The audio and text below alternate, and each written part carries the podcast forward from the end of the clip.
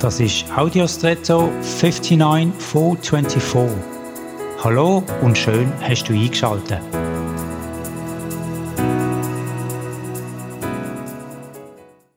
Als Bub habe ich sehr gerne mit Matchbox-Autos gespielt. Das sind Autos aus Metall, die relativ klein sind, aber trotzdem sehr realitätsnah nachgebaut. Ihre Größe ist lediglich ein paar Zentimeter.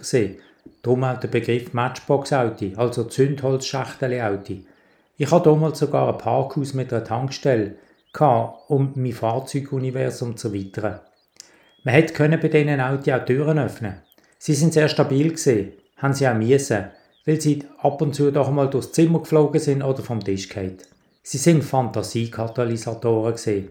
Haben wir mit ihnen gespielt, sind wir in einer anderen Welt gesehen.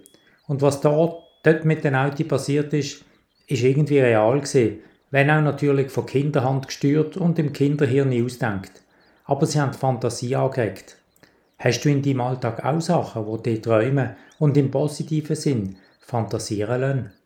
Nicht im Sinn von einer realitätsfremden Utopie, sondern von einer zukunftsgestaltenden Kreativität. Und jetzt wünsche ich dir einen außergewöhnlichen Tag.